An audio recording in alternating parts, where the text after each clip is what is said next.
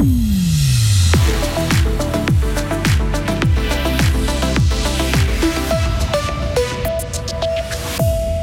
Vous êtes demandé d'où vient votre sapin de Noël, élément de réponse dans ce journal.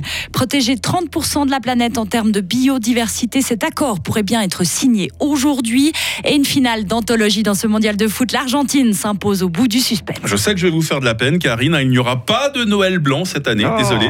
La semaine va effectivement être marquée par le redout. Jusqu'à 12 degrés, rendez-vous compte, ces prochains jours. Nous sommes lundi 19 décembre 2022. Toute l'actualité, Karine Baumgartner, bonjour. Bonjour Mike, bonjour à toutes et tous. Est-ce que votre sapin de Noël a poussé en Suisse? Vous vous posez peut-être des questions sur l'origine de cet arbre incontournable en période de fête. Qu'on le veuille grand, petit ou touffu, on est loin de s'imaginer le chemin d'un sapin avant de finir dans notre salon décoré de la tête aux pieds. Jean-Jacques Fufschilling est agriculteur spécialisé en production de sapins de Noël dans la broie fribourgeoise. Il n'y a pratiquement pas de pépinière qui peut livrer autant de sapins comme nous, on a, on a besoin chaque année. Ça veut dire on les laisse venir dans une pépinière en Allemagne qui fait du bio. Et puis euh, on plante les sapins quand ils sont 3 ans. Ils ont peut-être 15 cm de haut, mais déjà 3 ans. Et puis après les premières années, c'est très très difficile parce qu'ils poussent tous les années à peu près. Première année 2 cm, troisième année 3 cm, et puis jusqu'à ce qu'ils ont 4 ans, à peu près 50 cm de haut. On a l'impression que ça ne veut jamais quelque chose donner de bien.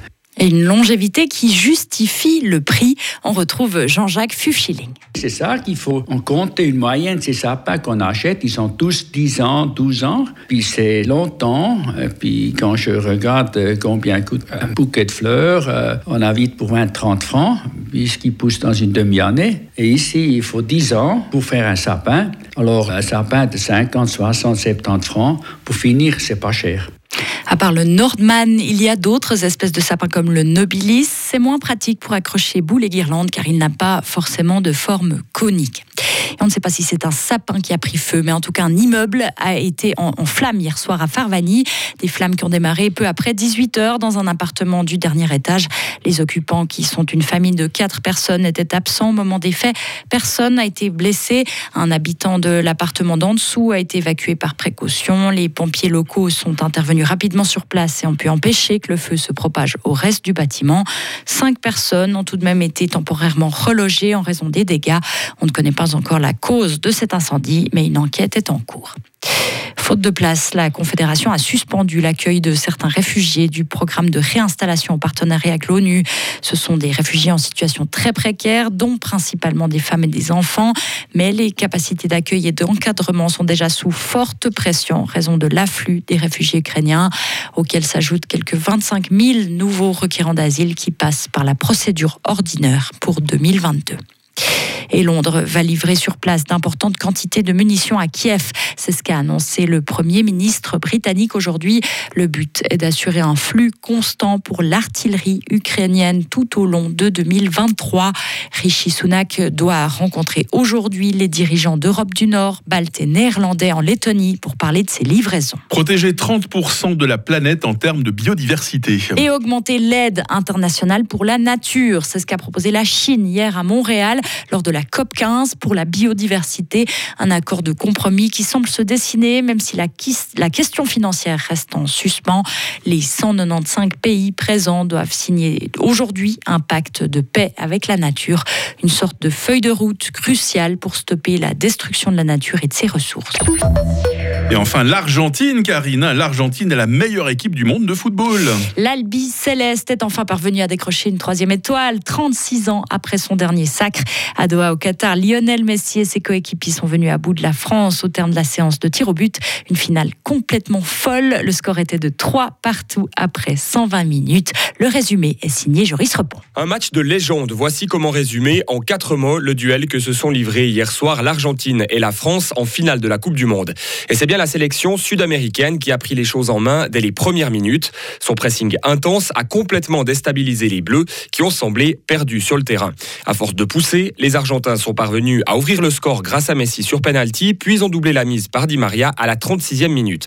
À cet instant, on voyait mal comment la France pouvait se relancer et pourtant, le scénario du match est devenu complètement fou lorsque Kylian Mbappé a marqué deux fois en l'espace de 97 secondes, le tout à moins de 10 minutes de la fin du temps réglementaire. La prolongation a elle aussi tenu toutes ses promesses.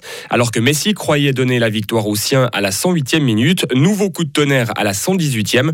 Mbappé, encore lui, a réussi le triplé qui a envoyé tout le monde au tir au but. Et à ce jeu-là, ce sont bien les Argentins qui se sont montrés les meilleurs. Grâce à sa victoire, l'Argentine a décroché sa troisième Coupe du Monde après celle de 1978 et de 1986. Et dans la foulée, Lionel Messi a été désigné meilleur joueur de cette Coupe du Monde par la FIFA devant Kylian Mbappé. Le Français se consolera avec le titre de meilleur buteur de la compétition avec huit réalisations. Ça a vraiment été euh, le match au sommet entre ces deux titans du, football, Karine. Hein. Incroyable, oui, heureusement qu'il y avait du spectacle. On s'en réjouit. Karine Baumgartner, on se réjouit de vous retrouver à 8h30. Retrouvez toute l'info sur frappe et frappe.ch. 8h06, votre météo sur Radio Fribourg. Cette journée de lundi, tout d'abord, va être bien ensoleillée. Malgré des passages nuageux parfois denses, ce matin, le vent du sud-ouest euh, pourra être modéré. Il fait 1 degré à Fribourg, il va faire 8 degrés à Charmey. Le redout commence. Demain sera assez ensoleillé malgré un peu de brouillard le matin, malgré de gros nuages en seconde partie de journée. Température minimale moins 1 et maximale, attention, j'ai parlé de redout déjà pour aujourd'hui, maximale 12 degrés pour demain. C'est assez fou. Euh, changement de décor mercredi, côté baromètre, hein, passage à un temps pluvieux pour toute la seconde moitié de la semaine, mais les températures vont rester très douces jusqu'à Noël, 12-13 degrés pour le 25 décembre, hein, rendez-vous compte. Nous sommes euh, lundi 19 décembre, aujourd'hui 353e jour, euh, il y a certainement des Samantha qui nous écoutent, on leur souhaite bonne fête.